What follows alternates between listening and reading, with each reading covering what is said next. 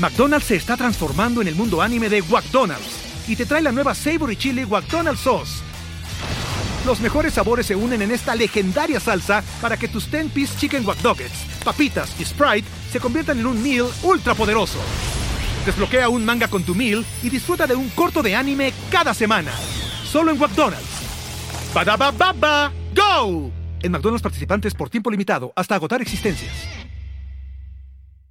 gran parte del valor que nosotros le sacamos a, a Y Combinator es que justamente pues estás con muchas otras startups al mismo tiempo que están en etapas muy similares, todos teniendo como el mismo tipo de, de problemas y resolviendo temas relativamente similares en el mundo de startups y, y está padre poner, poder tener esa, esa red de apoyo en la que te sientes un poquito menos solo que a veces el camino emprendedor lo, lo puede ser.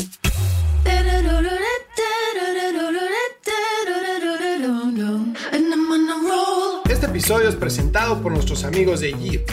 ¿Ya trataste de sacar una tarjeta corporativa con un banco? ¿Y qué tal te fue?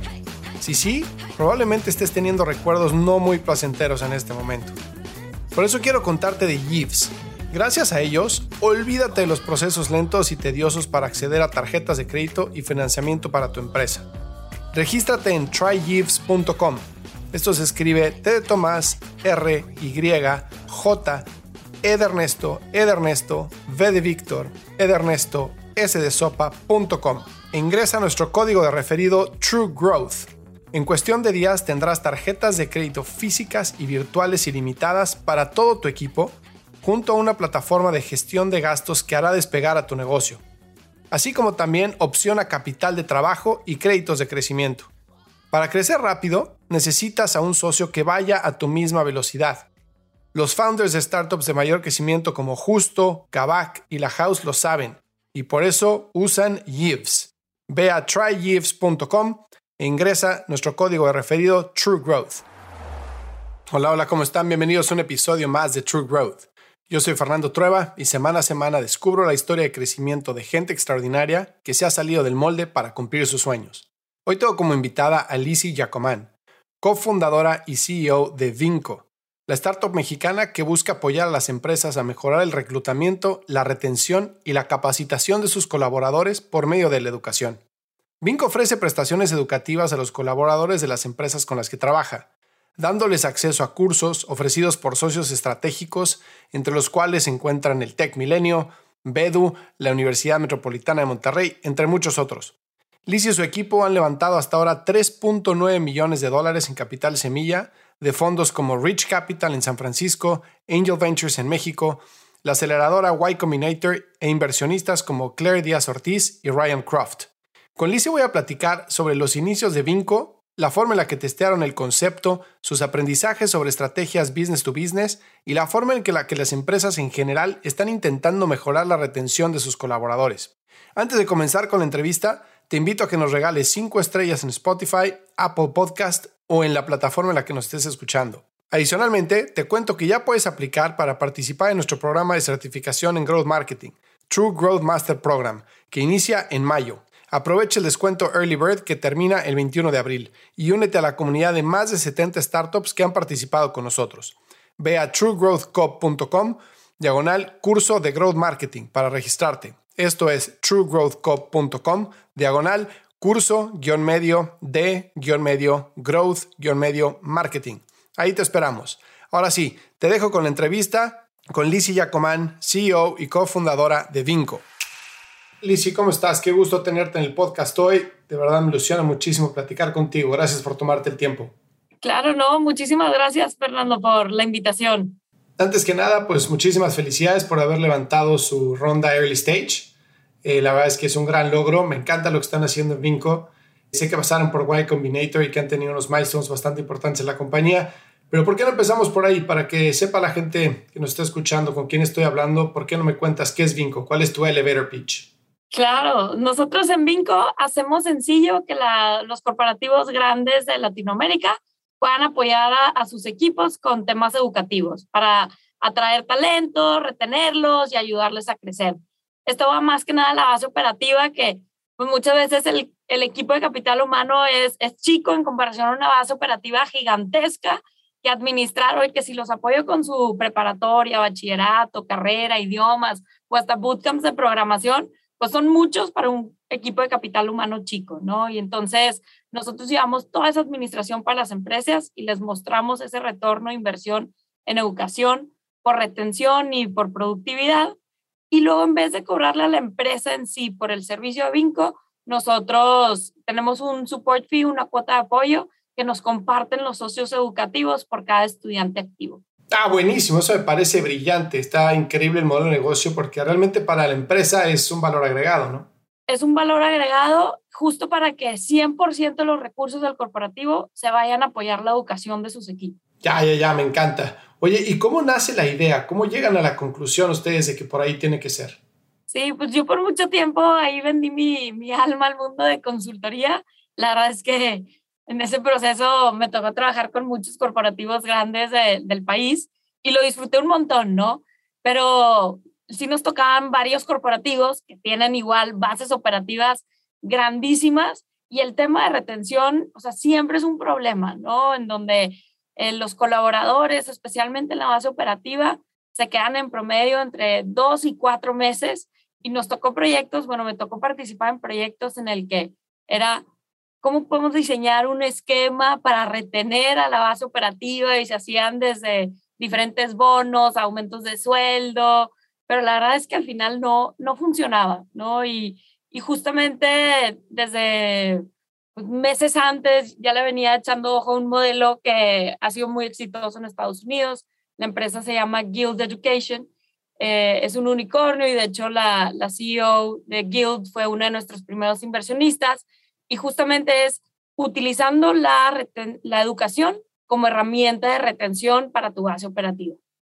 me encanta. Lo que más me gusta no solo es eh, evidentemente el concepto del negocio y la tecnología, sino que realmente la misión que existe detrás, ¿no? O sea, que eh, considerando la gran, el gran hueco que existe en el mercado para poder satisfacer eh, las necesidades de la gente en términos de educación y las pocas posibilidades que tiene la gente para avanzar en su carrera a nivel educativo, me parece espectacular que ustedes estén atacando ese nicho y que puedan darle a la gente no solo la oportunidad de aspirar a un mejor trabajo y de continuar, de continuar superándose, de aprender nuevas habilidades, sino también de probablemente poner un negocio ¿no? y, y seguir creciendo su carrera. Entonces me parece espectacular, espectacular lo que están haciendo.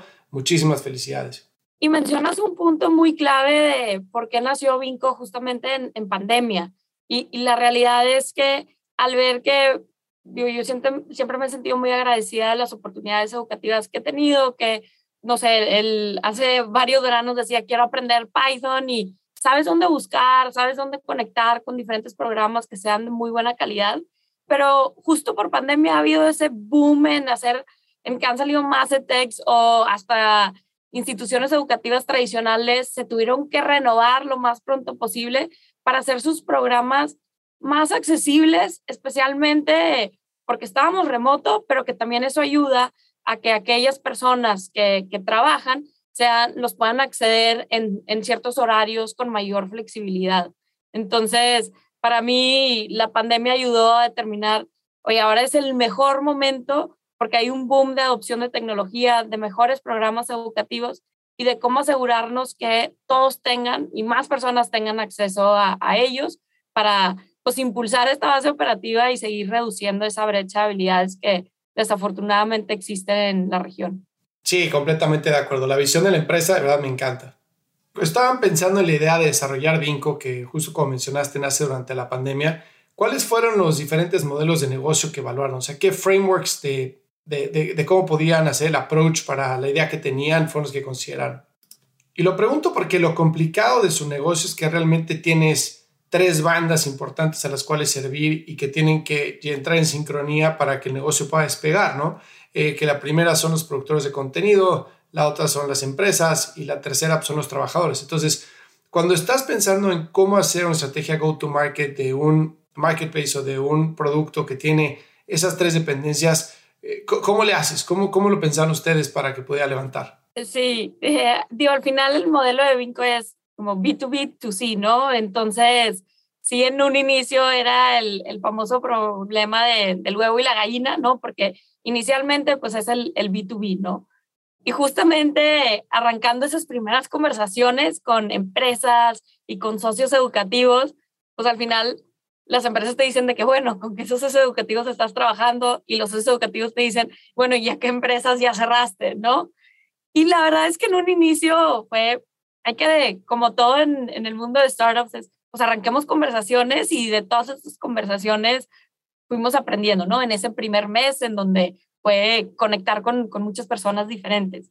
Y la verdad es que muy pronto nos dimos cuenta que era mejor tener a los socios educativos sumados primero. ¿Por qué? Porque al tener una base sólida de socios educativos, que, oye, ya tienes a los mejores de, en temas de preparatoria, en temas de carrera, de idiomas, de programación, ya las conversaciones con las empresas se convirtieron mucho más sencillas porque dicen, oye, yo que a mi base operativa los quiero ayudar con su preparatoria, a mi equipo de ventas es más un tema del idioma de inglés, a este otro equipo es más el tema de programación, pero al tenerlo todo consolidado en un, en un solo lugar, es cuando ya las empresas dicen, órale, sí me estás dando un valor agregado de que en vez de que yo tenga que andar buscando por todos lados diferentes socios educativos, ya está centralizado en un solo lugar. ¿Y qué tipo de barreras se fueron enfrentando? Porque te mencionaste, ¿no? Que eh, la pregunta que te hacen es, bueno, ¿y qué socios educativos tienes arriba? Entonces, ¿qué tipo de barreras fueron enfrentando en el camino que tuvieron que taclear para que el negocio despegara? Eh, porque por un lado, pues obviamente imagino que es, oye, pues con quién estás trabajando, qué contenido me puedes ofrecer. Por el otro lado, el socio educativo, como mencionas, es, oye, ¿qué empresas tienes? Entonces, ¿cómo puedes generar usuarios? Entonces, ¿de qué forma pensaron ustedes minimizar el riesgo para los partners, los partners siendo las empresas y los socios educativos, para que pudieran subirse y qué implicaciones tenía para ellos? ¿Tenían que hacer alguna integración? ¿Tenían que hacer una compra por adelantado? Eh, ¿Cómo funcionaba? Sí, y uno de los componentes clave es que pues nuestra negociación principal también es con era con los socios educativos, ¿no? Porque hay un componente del, de la cuota de apoyo por cada estudiante activo, ¿no? Y sí, la verdad, con esos primeros fue oye, es una apuesta mutua, ¿no? Hagamos un convenio que sea por el primer año o eh, escalonado por cierto número de alumnos, pero fue mucho el mostrarles que la situación era ganar-ganar, ¿no? Porque el socio educativo no comparte o no hace ningún pago hasta que ya tenga un estudiante garantizado, ¿no? Y que este, digamos, esta cuota de apoyo es equivalente o muy similar a lo que ya es su costo de adquisición por estudiante. Entonces, sigue siendo ese ganar-ganar en donde en un inicio es, pongámonos de acuerdo de una manera en donde yo te ayudo a acercar volumen, pero eh, tú, para ti no, no hay ningún costo hasta que ese volumen llegue. Ok, entonces por lo que entiendo, reduces básicamente el riesgo financiero de los partners educativos, ¿no? Básicamente es, si no me traes un estudiante, pues no te pago, y estudiante que me traes, pues te pago. Eso me queda clarísimo. Ahora, en términos tecnológicos, ¿qué tipo de soluciones tienen que desarrollar ustedes para poder atribuir que estuvieran trayendo realmente gente de clientes de ustedes? ¿no? Que realmente eso es complicado. Siempre la atribución bottom funnel con plataformas que no están integradas es complicado. Entonces, ¿qué tipo de soluciones construyeron o cómo le hacían para estar seguros de que las personas que estaban trayendo ustedes estaban convirtiendo? Sí, y, y dentro de esa integración, sí lo planteamos mucho como, a ver, vamos arrancando en etapas, ¿no? Al final, también les decíamos a los socios educativos y como lo decíamos a las empresas, úsanos como tu aliado, tu brazo derecho también administrativo. Y en esa integración, digo, la clave para lanzar era pues, tener la información de los programas, ¿no? Y asegurarnos de que estén actualizados. Si era pues, en un inicio como todo un proceso muy manual, pedíamos tener una persona de contacto a la que pues quien les, les hacíamos todas esas preguntas puntuales para ir sacando esa información para el estudiante lo más pronto posible. Pero ya con el tiempo y que se va viendo ese volumen, dices, es que sí vale la pena esa integración adicional para hacer la experiencia para el estudiante con menos fricción posible. Y dentro de ese proceso, gran parte también de nuestros convenios con los socios educativos es que nos van compartiendo información acerca del progreso del estudiante. ¿Por qué? Porque acá el, coach, uno, tiene esa visibilidad y le ayuda y dice, oye, ¿qué pasó las últimas dos semanas? Vi que no te has metido a tus clases, no has entregado tus tareas y se vuelve esa persona que, que les motiva a continuar estudiando. Pero también porque es parte de la información que le compartimos a las empresas, ¿no? Muchas empresas tenían becas en donde, oye, yo apoyaba a muchísimos colaboradores y luego ya no sé si van bien a sus clases, van bien, van mal, si van en el primer tetra, en el último. Entonces les damos esa seguridad y consolidamos esa información. Claro que en esa primera etapa fue muy, muy, muy manual y ahorita los socios, digamos, programas más populares se han ido automatizando y se ha ido llegando a un siguiente nivel de información. Bueno, y ustedes han crecido realmente rapidísimo, ¿no? O sea, para el tiempo que llevan operando, el número de partners que tienen tanto del lado de las empresas como del lado de socios educativos es, es realmente impresionante. O sea, han crecido muy, muy rápido. Y ha sido emocionante, ¿no? Porque ahorita que platicamos esas primeras llamadas que teníamos con los socios educativos, era de verdad como convencerlos, como tomen una apuesta en nosotras, ¿no? Y éramos nosotras tres en esas primeras llamadas, ¿no? Bueno, yo y mi socia, la sitio, no participaba tanto en este proceso.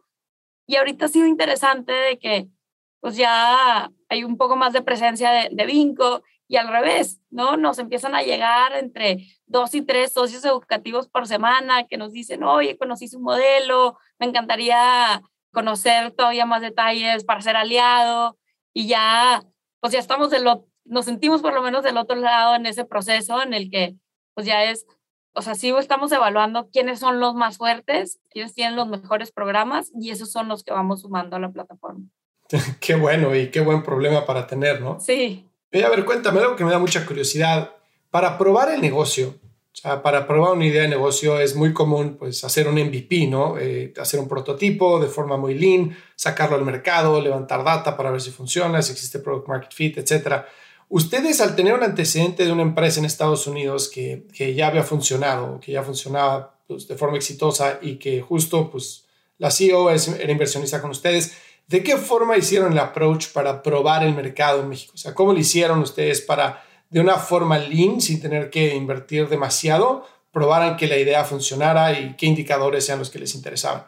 Definitivamente hay, muchas diferencias, ¿no? En, más que nada, no tanto en el modelo eh, a grandes rasgos, pero ya en las cosas operativas, en donde en Estados Unidos ya hay como cierta otra infraestructura para el tema de pago de los diferentes proveedores de los socios educativos, que en México funciona un poquito diferente, o que la figura de coach es más como alguien que por llamada o mensaje de texto y en México es más como en, en, WhatsApp y hacerlo lo más personalizado posible y automatizado por WhatsApp. Dentro de ese proceso sí ha habido diferencias. Nosotros sí construimos esa primera versión, pues similar a, a cómo estaba armada la, la plataforma, ¿no? Pero dentro de eso después fuimos priorizando diferentes componentes para que vaya mucho más acotado al, al mercado con el que estamos trabajando. Oye, y una pregunta que normalmente le hago a las empresas con las que trabajamos nosotros, a los founders, que es, o sea, cuando estás empezando una empresa, normalmente se dice que tienes que estar enamorado del problema, ¿no? No tienes que estar enamorado de la solución. Tomando eso en cuenta, para ustedes, ¿qué tanto, cuando empezaron Vinco, qué tanto estaban con la idea de este es el producto y esta es la solución que va a funcionar? ¿Y qué tanto tenían realmente en su cabeza eh, la opción de hacer un pivot y estar enamoradas del problema decir, este problema lo quiero solucionar, si es con Bingo y con la plataforma que estamos construyendo, perfecto, y si no, será de alguna otra forma? Sí, para mí es estar completamente enamorada del problema. Yo la verdad es que desde antes de todo esto, siempre tenía esa piedrita en el zapato de, yo sé que un día voy a tomar el salto y al mundo de emprendedurismo y va a ser enfocado en educación. Pero lo que sí es, quiero que ese salto, asegurarme que valga la pena en que sea educación que pueda tener impacto a, gran escala y especialmente en las personas que, que más lo necesitan. Y dentro de ese proceso, la verdad es que a mi consultoría a nivel personal me, me sirvió un montón porque me di cuenta que la iniciativa privada tiene mucho que aportar para ayudar en estos temas y, y que tiene también mucho que ganar por todo este proceso. Ya no puedo estar más de acuerdo contigo. estoy, estoy convencido de que la industria de la educación es una de las industrias que más disrupción le hace falta y que va a venir algo sumamente fuerte por lo que ya estamos pasando ahorita. Creo que es el momento correcto para hacerlo porque realmente la gente está mucho más abierta a tomar cursos en línea, no solo a raíz de la pandemia, sino obviamente por el crecimiento que ha habido de penetración de, Internet en nuestros países, banda ancha, eh, adopción de, teléfono celular o de smartphone. Todos esos factores han ayudado muchísimo a que la gente esté mucho más abierta a hacer transacciones en línea, a consumir contenido en línea, a tomar cursos en línea, ¿no? Pero platícame un poco de, eh, ustedes están enfocados en el, en, el mercado de, gente que está eh, en niveles de entry level, ¿no? En las, en las compañías. Entonces, digamos que es la parte operativa de las compañías y están enfocados en dar cursos pues básicos, ¿no? Para, ahorita me cuentes un poco más, pero para, para terminar primaria, para terminar secundaria, preparatoria, etcétera. también existe otra cara de la moneda que es todo el tema de acceso a executive education o acceso a upskilling, etcétera, que también creo que es sumamente importante, ¿no? Porque uno toma una decisión de lo que quiere hacer en su carrera a una etapa muy temprana, a los 18, 19 años, cuando realmente no tienes ni idea, no tienes ni siquiera las bases ni el conocimiento para poder decir, a esto me quiero dedicar toda mi vida, ¿no? Entonces, realmente el nivel de frustración que existe en la gente en general con su trabajo y con lo que hace es altísimo. Y realmente, adicionalmente a eso, pues la gente adquiere conocimientos teóricos y eh, realmente hasta los 22, 23 años que sales de la universidad, algunos tienen la suerte de hacer una maestría, otros un posgrado, etc.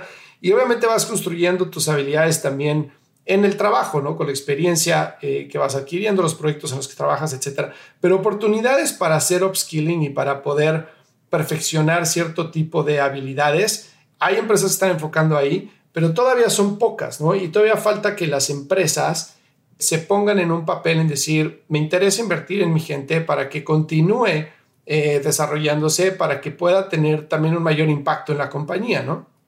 Entonces, donde están sentados ustedes realmente es una posición eh, estratégica y, espectacular para poder cerrar esa brecha. Me gustaría mucho escuchar tu punto de vista sobre cómo crees que se va a transformar la educación a raíz de los, los acontecimientos que han pasado en los últimos años. Es muy interesante, sí, a veces las primeras conversaciones con el equipo de talento como que están pensando mucho en los cursos para ellos, ¿no? En, en mi maestría, en que si tenemos convenios con MIT, con Stanford, y es chistoso de cómo decirle no, o sea, nuestro enfoque es la base operativa, el que tú ayudas a alguien en con su maestría puedes apoyar a miles de tus colaboradores a terminar su prepa, ¿no? Por el mismo costo. Pero es darles, poderles cuantificar al final, a ver, la empresa, tanto Vinco como las empresas con las que trabajamos, pues tienen que, son un negocio, ¿no? Y tienen que generar. Entonces, es poderles cuantificar de que sí hay un retorno, inversión positivo en la educación. Y sí, en gran parte con la base operativa, es todo este tema de, de retención en, en, en primer plano de si en promedio prepandemia se quedaban entre cuatro y cinco meses en la empresa, en pandemia con muchos de nuestros clientes ha ido bajando a tres, dos o hasta uno y ha sido impresionante. Entonces, nosotros lo que les ayudamos a construir es, en vez de que se queden esos dos, tres meses contigo, si tú les ayudas a pagar su preparatoria o su carrera o un curso más largo, ya si se quedan el año, dos, tres contigo, hay un retorno de inversión positivo por retención. ¿Por qué? Porque pues te cuesta encontrar a alguien nuevo, recapacitar, entre otros hasta factores subjetivos o más difíciles de cuantificar.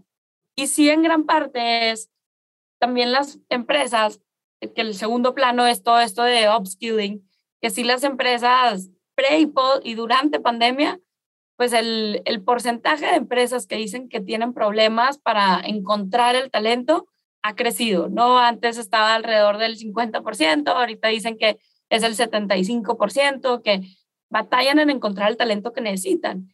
Y, y para mí es interesante que ahorita estamos pasando por una etapa en donde hay una fuga de cerebros diferente, ¿no? ¿Por qué? Porque mucha gente de Latinoamérica que tiene cierto skill set que también está altamente demandado en diferentes partes del mundo, pues ya pueden trabajar eh, de manera remota, ¿no?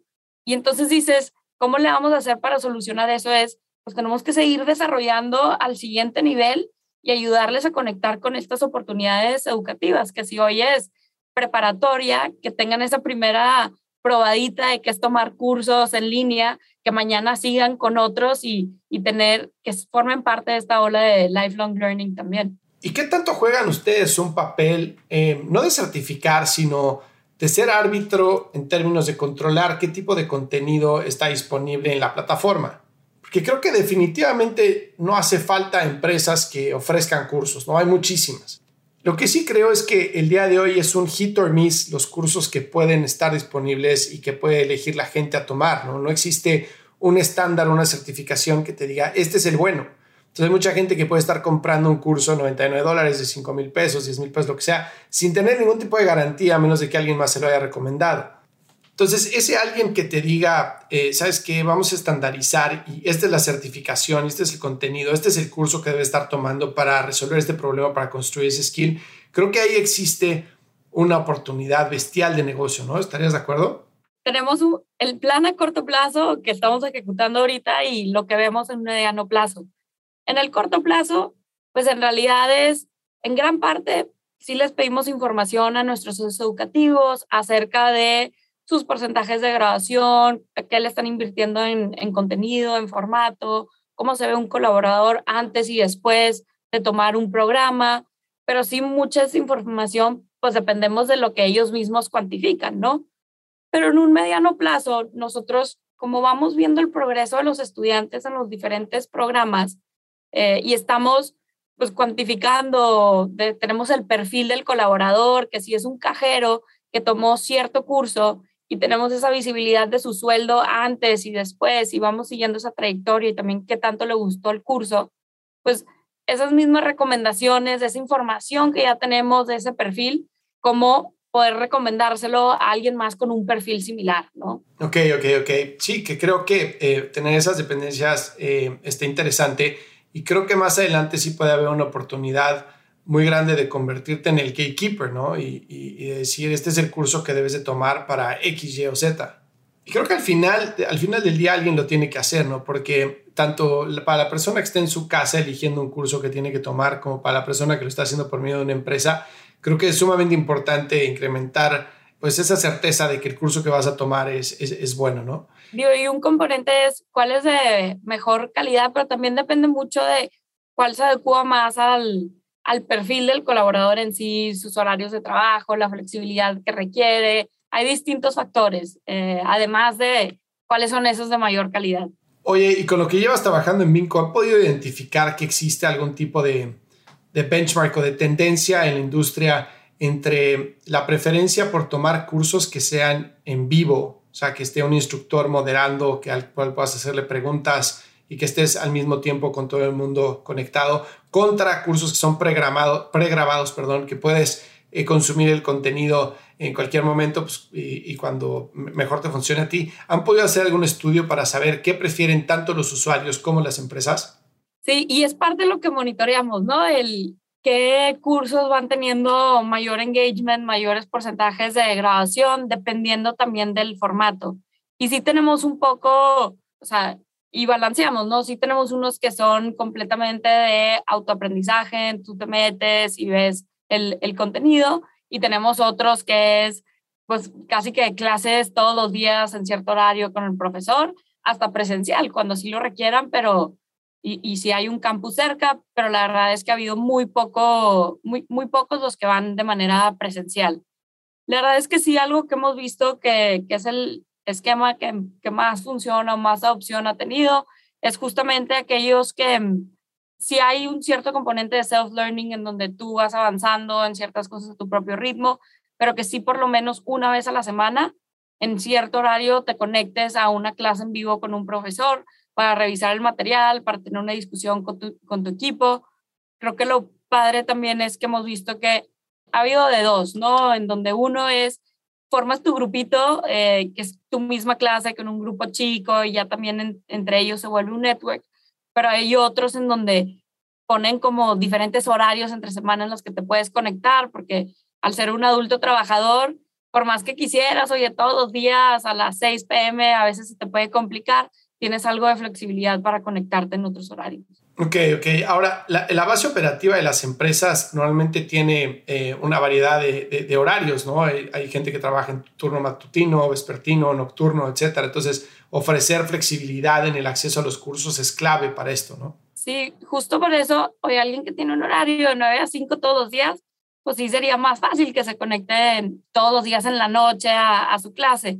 Pero si una semana lo tuvo su turno en la mañana y la siguiente le tocó en la noche, pues requiere algo todavía más flexible y no por eso queremos que deje de estudiar, ¿no? Sino conectarle con ese programa educativo que se ajuste, que sea bueno, de buena calidad y que se ajuste a sus horarios. ¿Y esto cómo sucede? O sea, ¿viene de un cuestionario que completa el usuario para que ustedes les puedan recomendar el curso o qué papel juega Vinco ahí? Sí, justamente cuando el, el colaborador se crea su cuenta en Vinco, hay una pequeña encuesta que dura menos de dos minutos y hace ese tipo de preguntas acerca de su nivel de estudio, sus intereses, horarios de trabajo, para con eso ayudarle a escoger el mejor programa para, para ella o para él.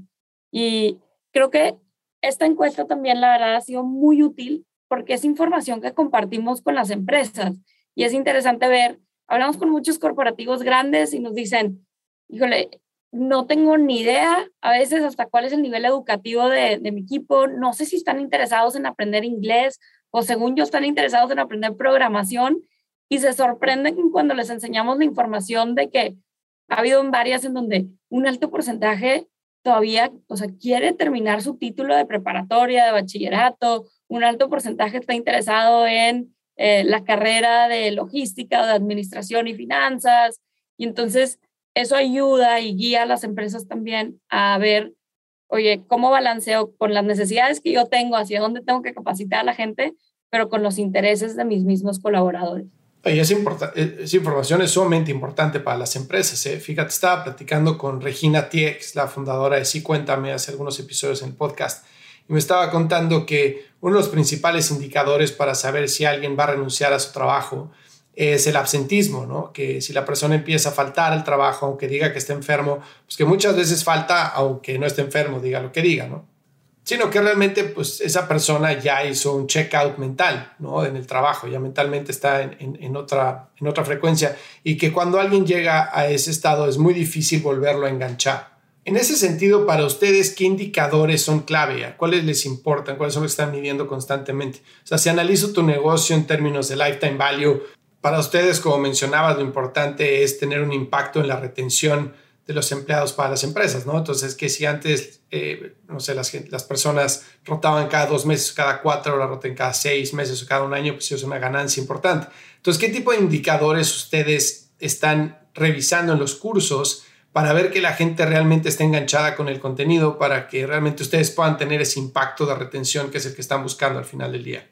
Sí, y y como parte de ese compromiso con las empresas es, les vamos dando esa visibilidad de que si sí los colaboradores siguen engaged y participando en sus clases. Y esto estamos monitoreando semana con semana, en donde, pues al tener esta figura del coach personal, que es su indicador clave y principal, es que el estudiante sea exitoso. ¿Y eso qué significa? Pues que termine el curso y que lo termine bien, ¿no? Entonces va monitoreando para asegurarse de que no se vaya atrasando en, en sus clases, que sí está pasando los exámenes, entregando las tareas, yendo a sus clases. Y es esa figura que, que los está motivando para, para continuar sus estudios y, y, que sean exitosos.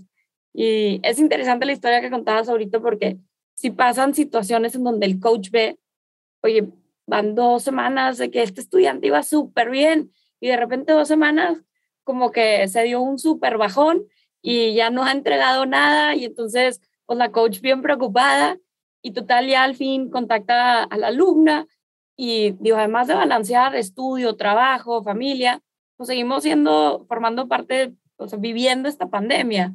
Y esta era una colaboradora que iba súper motivada, pero desafortunadamente perdió un familiar por COVID, tuvo que adoptar a los hijos de la hermana dijo, se me fue imposible.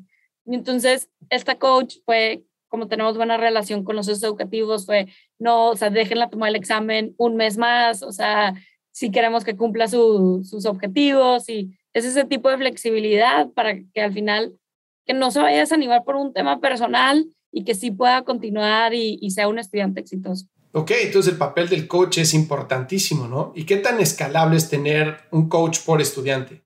Sí, y en realidad, digo, me encantaría decirte que los estudiantes quieren hablar todo el tiempo con nosotros.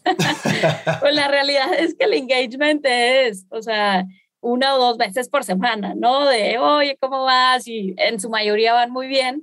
Los que tal vez no van tan, tan bien, pues requiere un poquito más de engagement, ¿no? Entonces, hasta ahorita ha sido bastante sostenible y pues es algo que vamos monitoreando, asegurándonos de que oye, si ya es muchos estudiantes y no les estamos contestando a tiempo, entonces vamos sumando más coaches.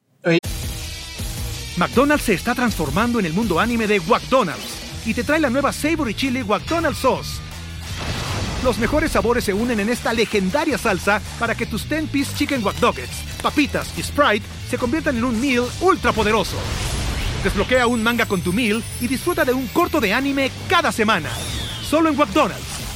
¡Badabababa! ¡Go! En McDonald's participantes por tiempo limitado hasta agotar existencias.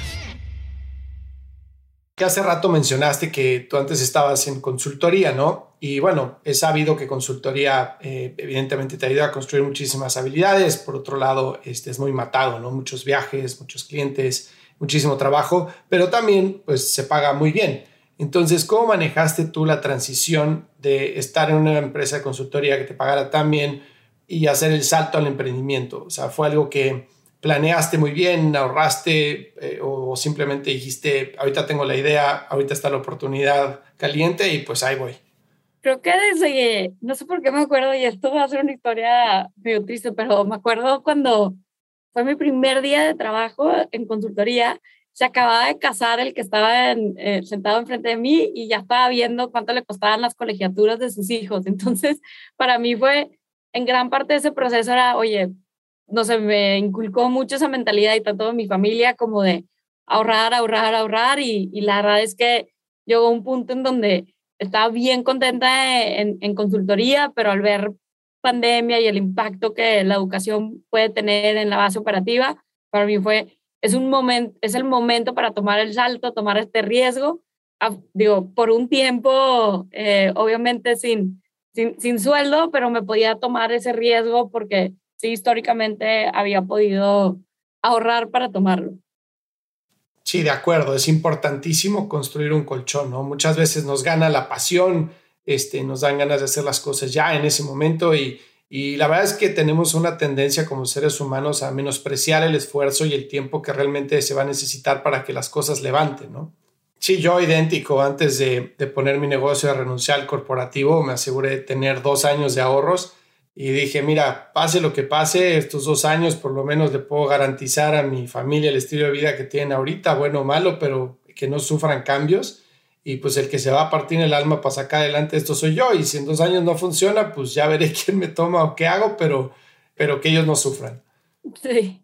Y creo que en el estilo de vida es chistoso porque, digo, con, arrancando algo, pues no sé, a veces digo de que es difícil comparar los salarios de, de consultoría, pero o sea, creo que al final sí terminan siendo en gran parte como horarios similares, pero ya más tienes cierta flexibilidad, ¿no? De, pues estás haciendo las cosas que te apasionan, entonces no lo sientes a veces tan pesado, por más que pueda llegar a ser igual.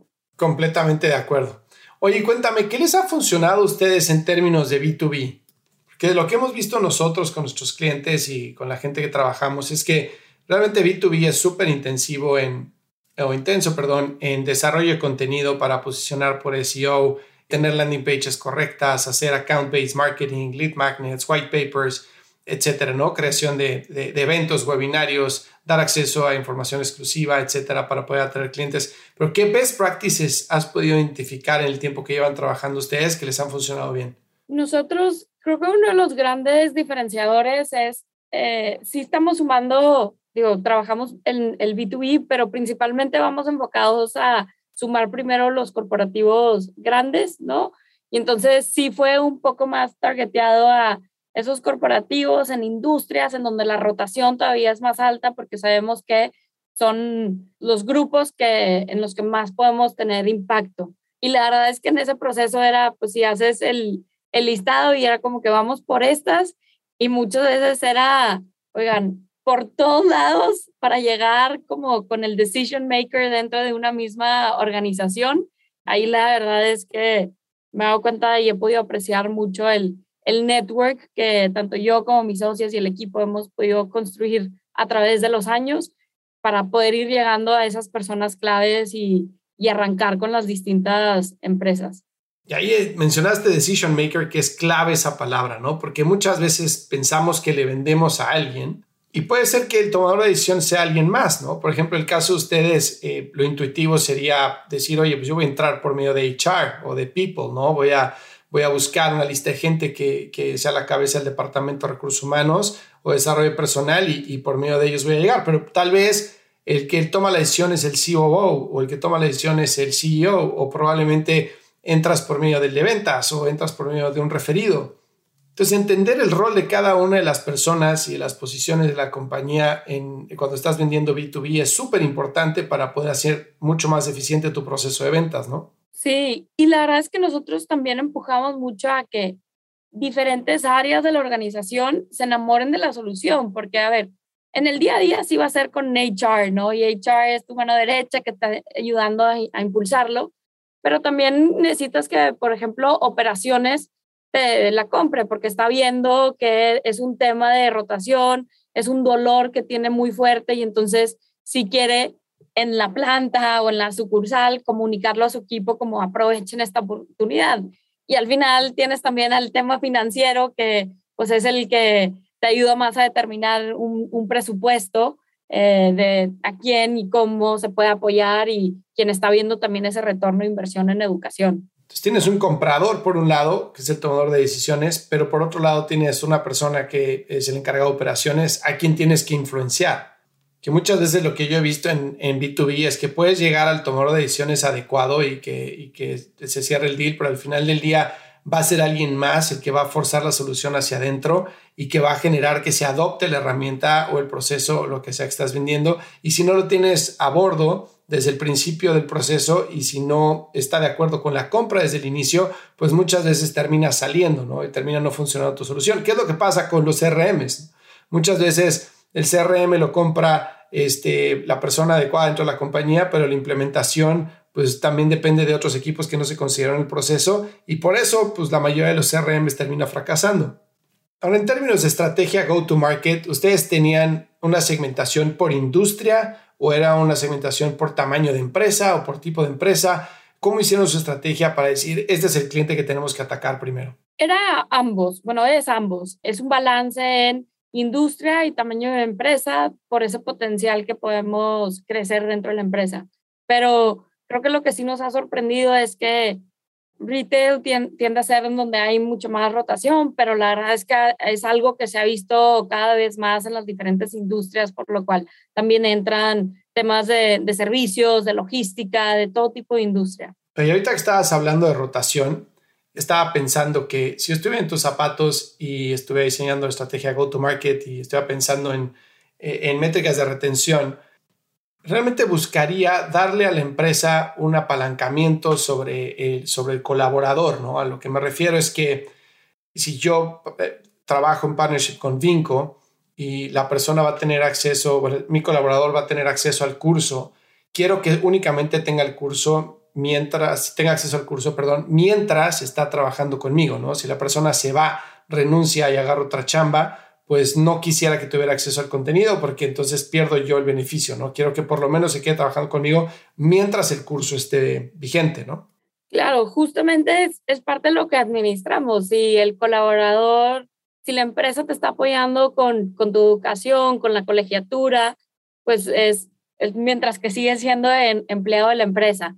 Mientras sale, apoyamos en ese proceso de transición, eh, si sale de la empresa, de que, oye, mira, puedes continuar con el socio educativo, pero este es el esquema nuevo que sería y les ayudamos a que haya una transición, pero al final, pues sí, sí pierde el beneficio de la empresa, porque la empresa también pierde el, beneficio de la retención. Exactamente.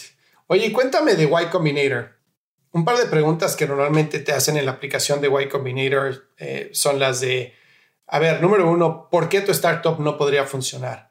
Y número dos, ¿por qué tú o tu equipo son las personas indicadas para, para sacar este startup adelante, ¿no? Entonces, cuando ustedes estaban diseñando Vinco, ¿cuáles eran esos problemas o esos roadblocks que podían anticipar, eh, que, que, se podían encontrar en el camino? ¿Y por qué pensaban que ustedes eran las personas adecuadas para, para sacarlo adelante?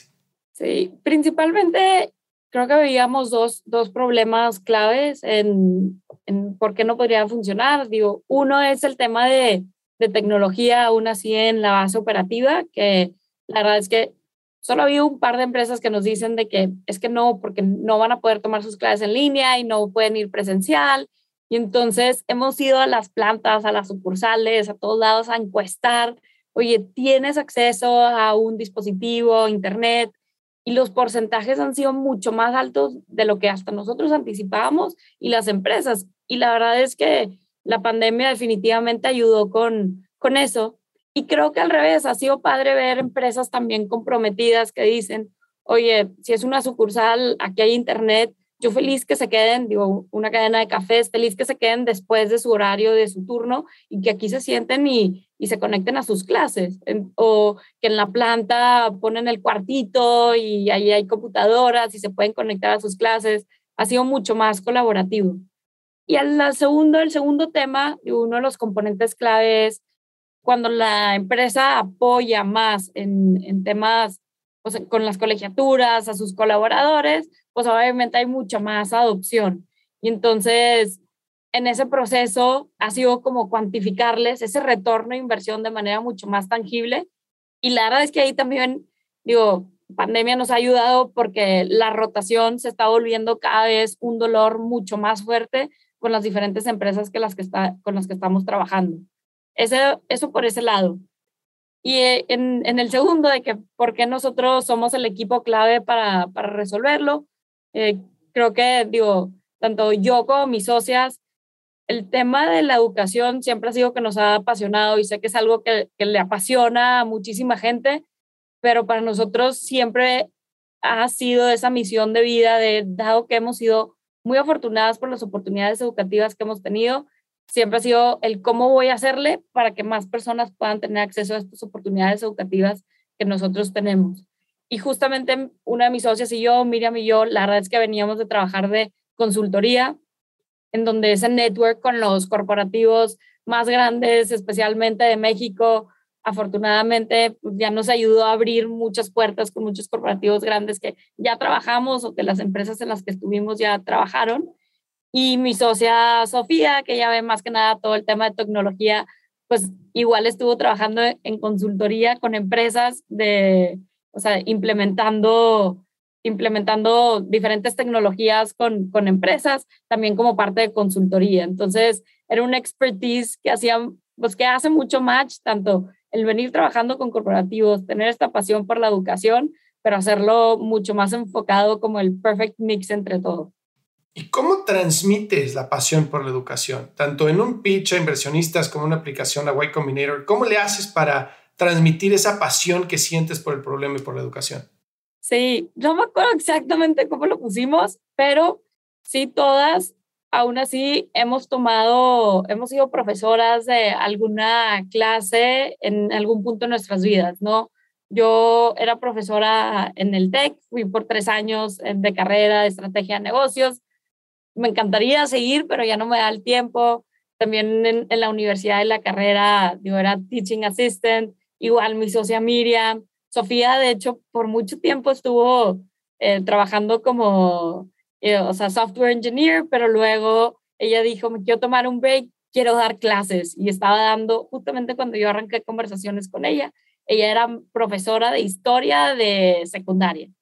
Ah, qué buena onda, ¿no? Sí tienen toda la afinidad con la industria y con el negocio, ¿no? Oye, Y Combinator valió la pena. O sea, realmente, ¿qué te llevaste del tiempo que estuviste en Y Combinator?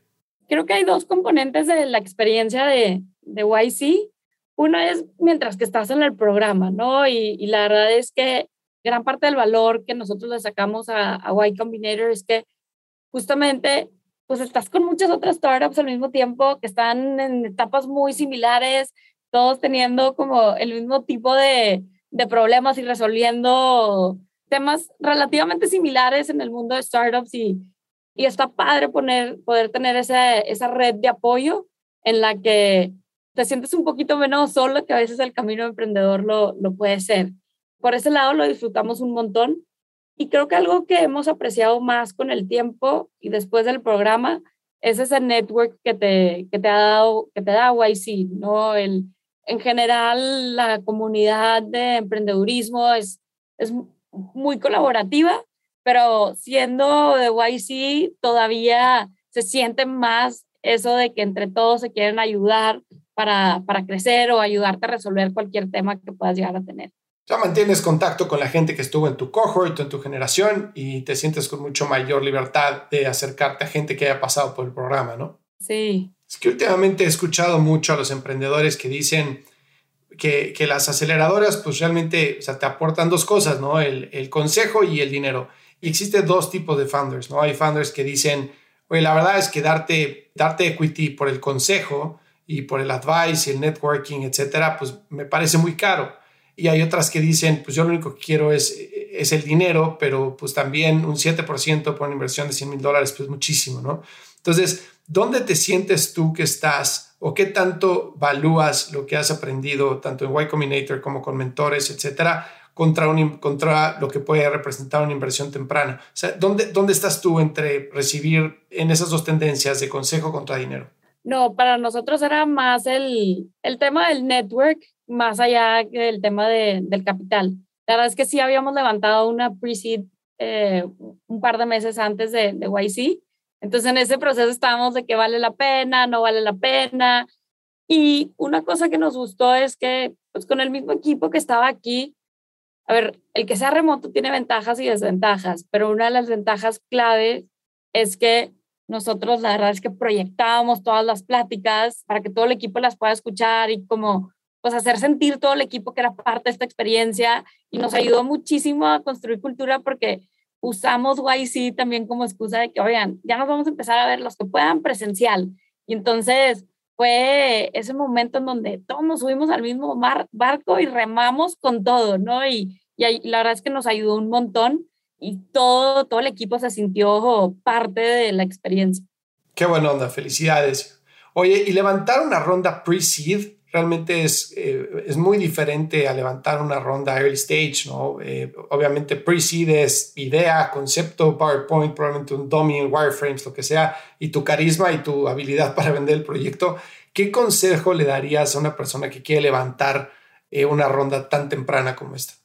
Sí, fue todo un proceso de aprendizaje, pero creo que una de las cosas clave es, al final, cuando los inversionistas toman una apuesta en el, en el pre-seed, pues es principalmente en, la factibilidad de que le ven al, al, modelo, pero ahí también luego es el, el, tema del equipo, ¿no? De que si el modelo no funciona al 100%, si hay esa capacidad de poder pivotear y seguir aprendiendo y constantemente creciendo.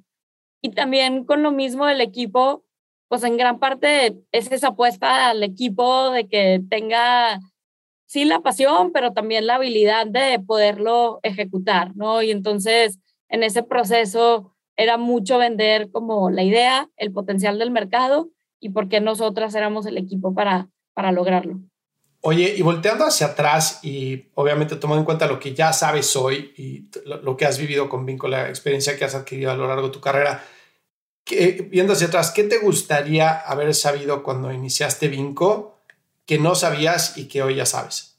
Creo que tomando principalmente el salto de, de consultoría a emprendedurismo, que ahorita que contratamos consultores, el día que arrancan es casi que less planning, more doing, ¿no? Porque los consultores a veces pecamos en, y, y así me pasó, ¿no? Mi primer pitch deck era como, no, y lo tengo que hacer perfecto, porque era algo que nunca había pues, hecho en mi vida, ¿no? Y entonces, ya después de eso, y afortunadamente tengo como buenos mentores en este proceso, es como, lánzate, ¿no? Y, y ha sido increíble ver cómo, pues, arrancas el primer pitch, tal vez no salió perfecto, pero de ese aprendiste y arrancaste el siguiente y el siguiente y el siguiente y de todos estás constantemente aprendiendo y mejorando, pero con que tengas una base pues más para allá que para acá sólida, arranca y aprende de cada conversación que tienes. Eh, de verdad es que creo que lo que más me ha servido es estar constantemente hablando con,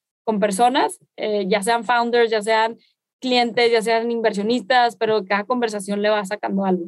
Eso que acabas de mencionar, o sea, no sabes la cantidad de veces que sale en el podcast y lo importante que creo que es, ¿no? Eh, en ese argumento mencionaste dos cosas. La primera es, no quiero decir ignorante, pero el que no sabes lo que no sabes y que tienes que saber que no sabes lo que no sabes, ¿no? Y muchas veces pecamos de arrogantes, tanto cuando estamos vendiendo como cuando estamos pichando. Y en vez de decir, sabes que no sé, pero lo quiero averiguar, como que queremos quedar como la persona que tiene todas las respuestas. Y muchas veces eso nos juega en contra. Porque cuando adoptamos una mentalidad de que queremos tener todas las respuestas, realmente limitamos el aprendizaje. En cambio, cuando decimos, pues no lo sé y lo voy a averiguar, estamos poniéndonos en una actitud de quiero crecer, quiero aprender más, ¿no? Y, y la otra que mencionaste es el hecho de, aventarse, de tomar la decisión y aventarse. Y aventarse aunque no sepas, ¿no? Y, y, aventarte a saber qué vas a, descubrir, qué es lo que, lo que tienes que descubrir y que lo vas a aprender y que lo vas a sacar adelante, ¿no? Fíjate, estaba hablando en el último episodio del podcast, uno de los últimos episodios del podcast, con un amigo que, que lanzó una empresa en Estados Unidos que se llama Right Homes y que levantó lana de, de Jeff Bezos, de Spencer Raskoff, de fondo de Warby Parker, de gente picudísima, el CEO de Uber, etcétera, y que realmente no ha invertido todo el dinero y que no han empujado por crecer porque todavía les falta mucho que aprender y les faltan muchas respuestas que tener y les falta mucho por hacer a nivel producto, pero ha mantenido una actitud súper humilde al respecto, es decir, tenemos que aprender esto, esto y esto antes de crecer, ¿no? Y fíjate que de los emprendedores con los que nosotros trabajamos, tanto en la aceleradora de, startups como en los programas que damos de capacitación, es súper claro, ¿no? Y vemos dos tipos de emprendedores. Está el emprendedor que dice, yo lo sé todo y así es como se van a hacer las cosas y me vale y el que me diga lo contrario está mal. Y está el emprendedor que dice, yo soy, tengo la visión clara de dónde quiero llegar, pero estoy abierto también a que pueden existir otros caminos diferentes para lograr lo que quiero lograr y que el problema que estoy tratando de, resolver se puede resolver de diferentes formas y que la mía no es la única. Y son esos los que están abiertos a probar, los que están abiertos a experimentar, los están, los que se ponen en una posición vulnerable para feedback, que son los que realmente terminan haciéndola, ¿no? Sí, y, creo que algo que repetimos un montón aquí es como, trillado, pero el fail fast y aquí también es, o sea, learn fast, ¿no? Oye, ok, sí te caíste y, o sea, fracasamos en algo que pudimos haber hecho, alguna campaña, pero ¿qué aprendimos, no? Y cómo, cómo aprendemos rápido para seguirlo mejorando. ¿Y cómo le metes esa mentalidad al equipo y esa tranquilidad de que pueden fallar y cometer, y cometer errores con tal de que aprendan? Nosotros tenemos esas sesiones de planeación, o sea, cada lunes, ¿no? En donde todos vienen de, oye, esto para llegar a mis indicadores, esto es lo que voy a hacer esta semana, ¿no? Y entonces es, ok, pues dale, ¿no? Luz verde, si suena, no suena, y entre todos es como que, bueno, a veces sí salen unas ideas que dices, se me hace que por ahí no, mejor tipo así, pero, y luego la verdad es que al final de la semana o dependiendo de la iniciativa es, oye, jaló o no jaló, ¿no? Y, y si no funcionó, o sea, ¿qué data points tenemos para poder comprobar, ¿no? Porque a veces es como que, oigan, no, pues sí funcionó, bueno, pero ¿por qué? O sea, ¿cómo sabemos que sí funcionó? ¿Cuál fue esa atracción que obtuvimos acerca de eso? Y si no funcionó es, qué tweaks le podemos hacer o si hay que cambiar completamente diferente, pero llegar con esos data points tangibles que nos ayuden a aprender y la siguiente semana arrancar con, con otro tipo de iniciativas. Claro, y entender por qué, ¿no? O sea, realmente no pasa nada, se cometió un error o las cosas no salieron como, como pensamos, nadie va a perder su chamba, pero hay que entender por qué, porque es la única forma en la cual podemos crecer. Sí, o sea, no importa, o sea, creo que también es mucho cómo vas fortaleciendo esa cultura de que no pasa nada si fracasamos, pero si hay que regresar con esa evidencia de, o por lo menos esas ideas de por qué sí, por qué no funcionó. Pues sabes que es importantísimo, es clave que en la etapa en la que están ustedes, si realmente se forje como cultura el crear una mentalidad de crecimiento y de aprendizaje, ¿no? Nosotros con, los, con, con las startups con las que trabajamos, algo que nos ha servido muchísimo es que primero tiene que empezar por el equipo ejecutivo, ¿no? El equipo ejecutivo tiene que estar convencido de que esa es la mentalidad que quiere crear en la empresa, pero no solo decirlo. O sea, no es un tema de decir, oye, sí pueden fallar y después estar este, pidiendo resultados, ¿no?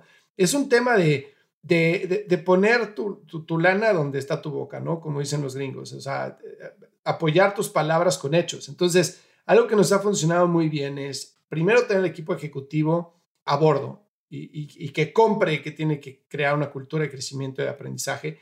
Y otra es que para poder implementarlo, no solo esté el speech de, oigan, se puede fallar, sino que cuando se revisan los KPIs de los colaboradores, muchas veces lo que pasa es que el equipo ejecutivo o el CEO, etcétera, dice que aquí se puede fallar y, que se tiene que, que, experimentar. Pero cuando vemos los KPIs, los KPIs de los colaboradores son, tienes que crecer las ventas tanto por ciento, el market share tanto por ciento, etcétera. Pero no existe un KPI de aprendizaje, no existe un KPI de experimentación, no existe un KPI de hacer cosas diferentes. Entonces, en el momento en el que tú le das a las personas metas y KPIs de experimentación, de aprender nuevas formas de, de intentar nuevas formas de, en el momento en que lo pones por escrito, está respaldando tus palabras con hechos. Y en ese momento se empieza a forjar una cultura en la cual la gente está mucho más abierta a hacerla, no solo porque quiere, sino porque ahora ya se lo están exigiendo. Y de esa forma se, se forma una cultura alrededor del aprendizaje, alrededor de la experimentación,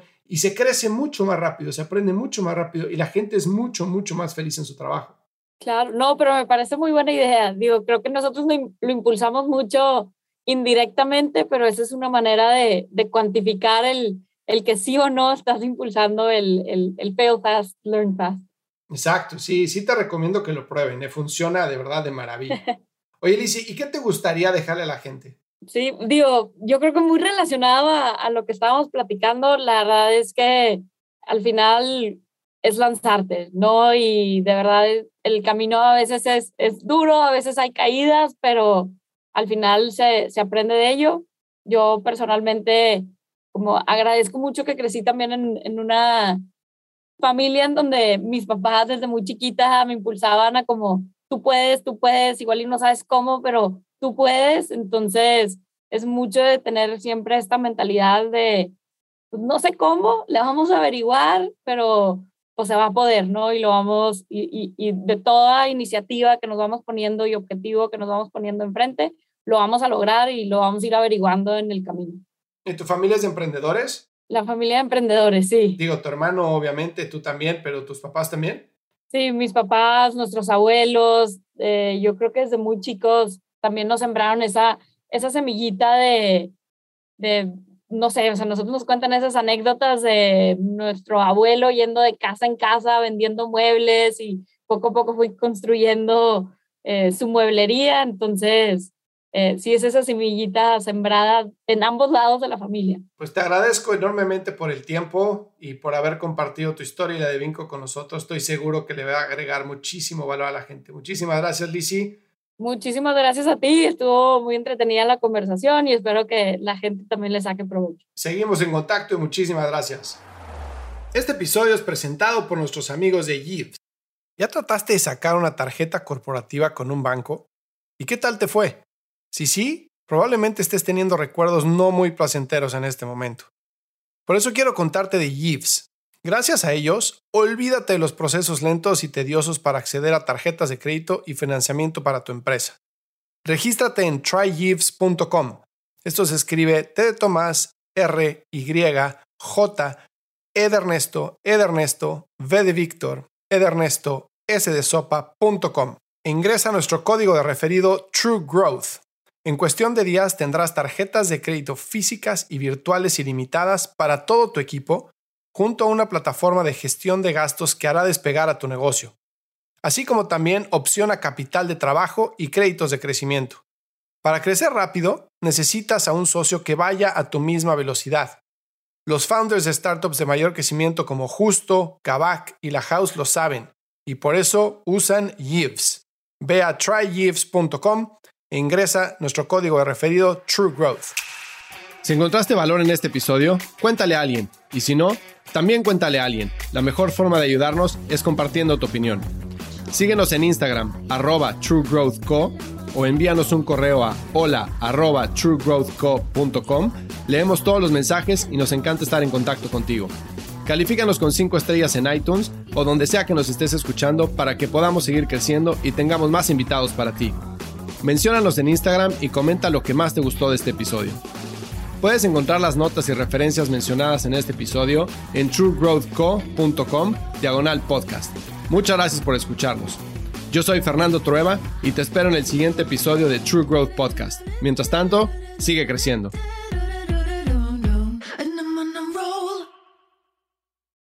With lucky landslots, you can get lucky just about anywhere. Dearly beloved, we are gathered here today to. Has anyone seen the bride and groom?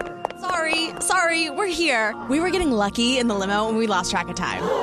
No, Lucky Land Casino, with cash prizes that add up quicker than a guest registry. In that case, I pronounce you lucky. Play for free at LuckyLandSlots.com. Daily bonuses are waiting. No purchase necessary. Void where prohibited by law. 18 plus. Terms and conditions apply. See website for details.